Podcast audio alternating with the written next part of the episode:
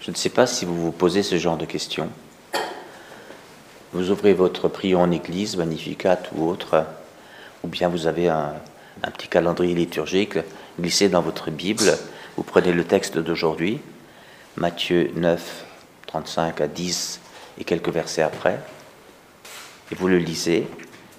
Est-ce que vous vous demandez quel rapport ceci a avec le temps de l'Avent, puisque les textes sont choisis exprès chaque jour Vous n'avez pas une lecture continue pendant les temps liturgiques. Ce qui est continu, c'est le thème, c'est l'avant. Alors ici, où est l'avant? Où est l'avant? Et c'est en priant qu'on trouve la réponse. Donc j'ai compris la réponse en priant. C'est que aujourd'hui, on nous parle de l'attente de Jésus lui-même. Jésus est dans l'attente. Voyez? On dit toujours attendre Jésus. Là, il y a l'attente de Jésus. Bien sûr, on attend Jésus. Hein. Comme, comme une mère attend son enfant, comme Marie attend la naissance. Mais nous attendons Jésus qui a dit qu'il reviendrait dans la gloire. Hein. Et il va tout révolutionner. Et tant en temps, quand nous en avons un peu marre de, de ce chaos qu'il y a partout dans le monde, on dit Seigneur, reviens vite. Quoi. Ce que nous ne disons pas quand ça va bien. Attends encore un peu. Là, je suis sur un truc, c'est, c'est vraiment bien. quoi. Seigneur, reviens vite. La centration, elle n'est pas sur nous, elle est sur lui. Reviens vite, accomplir ce pourquoi tu as commencé le monde, ce pourquoi tu l'as sauvé le monde, que tout s'accomplisse dans la finale de l'histoire. Donc il y a une attente, mais il y a l'attente de Jésus. Hier ou avant-hier, nous avions le texte euh, Quand je reviendrai, quand le Fils de l'homme reviendra, trouvera-t-il la foi sur la terre? Il y a des moments où on, on sent l'attente de Jésus. Voyez, Jésus voit la foule. Il est saisi de compassion envers elle. Il dit, ce sont comme des brebis sans berger. Elles sont désemparées. Qui a dit, je, suis le bon berger. Comprenez, le vrai berger. Hein. C'est lequel le bon? C'est lui. C'est le vrai berger. Hein. On dit toujours le bon berger parce qu'il est, bon avec ses brebis. Non, non. Le mot grec, c'est, le mot qui dit vrai. Hein. C'est le vrai berger. Quel est le bon? C'est lui.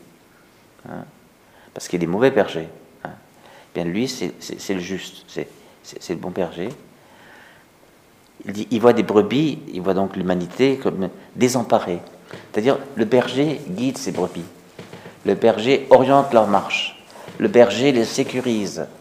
Le berger les soigne.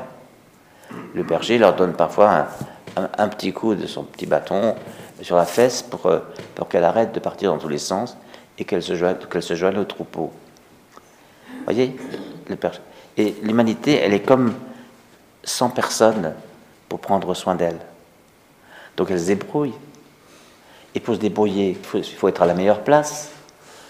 Et s'il y a quelqu'un d'autre qui se pointe à cette place, on le bouscule, on lui prend sa place, on arrive le premier, etc., etc. Vous savez bien tout ça. Le monde entier fonctionne comme ça. Brebis sans berger. Jésus, ému de compassion, c'est le moteur de sa venue, frères et sœurs. Il est ému de compassion pour le monde. C'est le moteur de sa venue. A un autre moteur de sa venue, c'est le désir des hommes qui le connaissent déjà et qui l'appellent de tous leurs voeux. Viens Seigneur, Maranatha, viens vite Seigneur.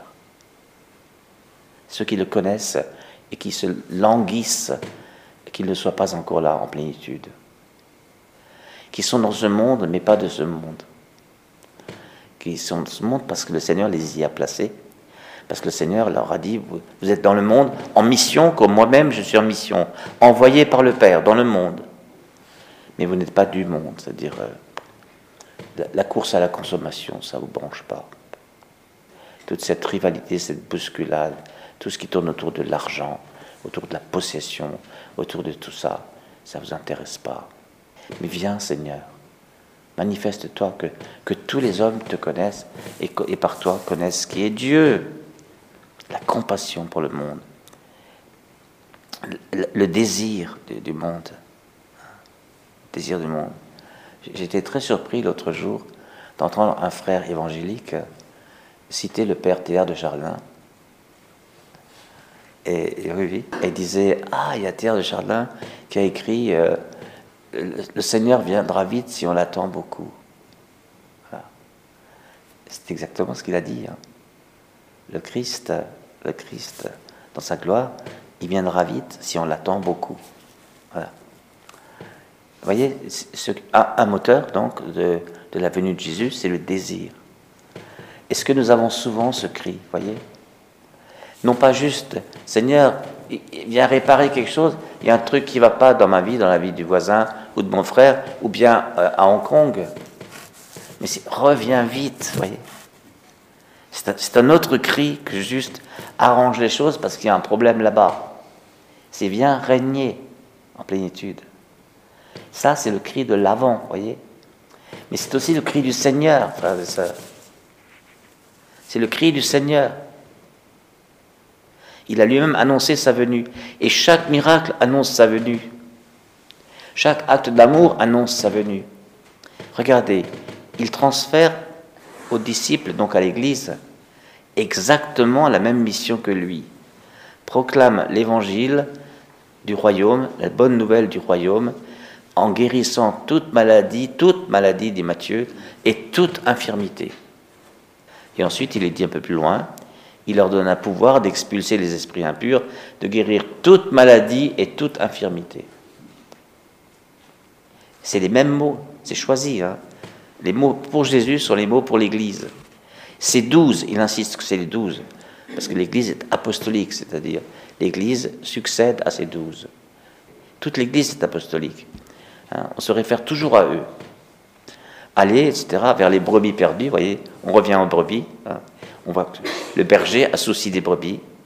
Sur votre route, proclamez que le royaume, proclamez le royaume, proclamez que le royaume des cieux est tout proche.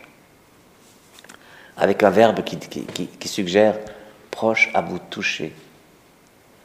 Il se fait proche de vous, voilà. Il vous touche. Et tout de suite après, que le royaume est tout proche, guérissez les malades, ressusciter les morts. Euh, ça ne devrait pas nous étonner parce que Paul a ressuscité un mort, vous vous rappelez Jésus l'a ressuscité, alors on dit Ah oui, mais ça c'est Jésus. Hein. Ben, il a donné ce pouvoir aux disciples et aux apôtres. Voilà. Et ensuite, dans l'Église naissante, on voit ce phénomène se reproduire.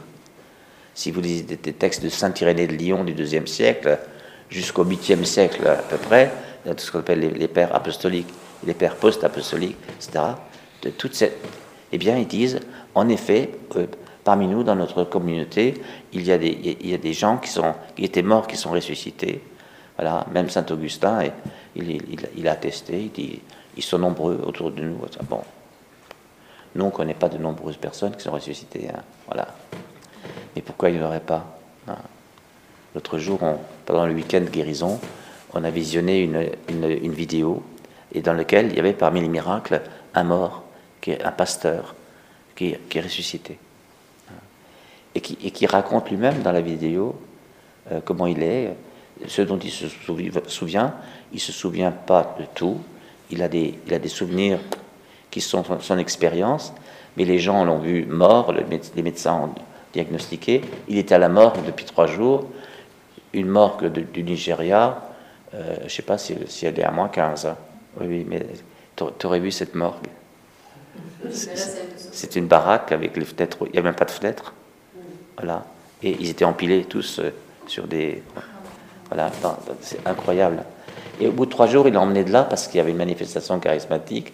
Et les gens ont tellement cru qu'il y avait une onction qu'ils l'ont emmené au rassemblement. Et c'est dans les coulisses du rassemblement qu'il est ressuscité. Les gens ont, ont, posé les mains sur lui. Et ils ont prié, prié comme des fous. Et la folie est arrivée, euh, ce pasteur est ressuscité. Alors ressusciter les morts, purifier les lépreux. Vous voyez, mais il ne s'agit pas de faire de, de, faire de l'esbrouf. Euh, il ne s'agit pas de ressusciter les morts en disant Ah, vous avez vu, hein, je suis fort quand même. Bon, c'est pas du tout, c'est jamais ça. C'est chaque fois des, des prémices de la résurrection ultime. Tous nous ressusciterons. Voyez Tous. Mais même toute la création ressuscitera. On n'arrive pas à imaginer comment c'est, mais euh, Dieu aime tout ce qu'il crée. Et ce qu'il crée, il le garde. Donc même quand un arbre est abattu, le Père qui l'a créé le, le garde. Donc cet arbre ressuscitera au dernier jour. C'est fabuleux, fabuleux. Parce que il n'y a rien acheté. Ce que Dieu fait, il n'y a, rien, a rien acheté. Ah. Donc vous voyez, on devrait, on devrait frétiller d'impatience que les balades guérissent, que les morts ressuscitent, que les lépreux soient purifiés, que les démons soient chassés. voyez Parce que chacun de ces signes euh, annonce le signe ultime, qui n'est même plus un signe, l'aboutissement de l'histoire. Voilà. Donc multiplier les signes pour que le plus possible de gens tournent le regard dans la bonne direction, vers Jésus qui vient. Voyez Sachant que chaque signe posé, miraculeux et surnaturel, augmente la foi de ceux qui en sont témoins, donc le désir, donc fait revenir Jésus plus vite. Mais si on s'y met tous, euh, eh bien, on peut dire qu'on donne un coup d'accélérateur au retour du Christ en gloire. Voyez? Donc prenez chaque avant, chaque période d'avant, comme une retraite d'avant, de quatre semaines. Ou comme quand vous faites une retraite ailleurs, hein, vous revenez gonflé à bloc, vous avez repris du courage, repris de la foi, vous êtes, vous en consolation, voilà, vous avez purifié votre cœur. C'est ça la retraite d'avant.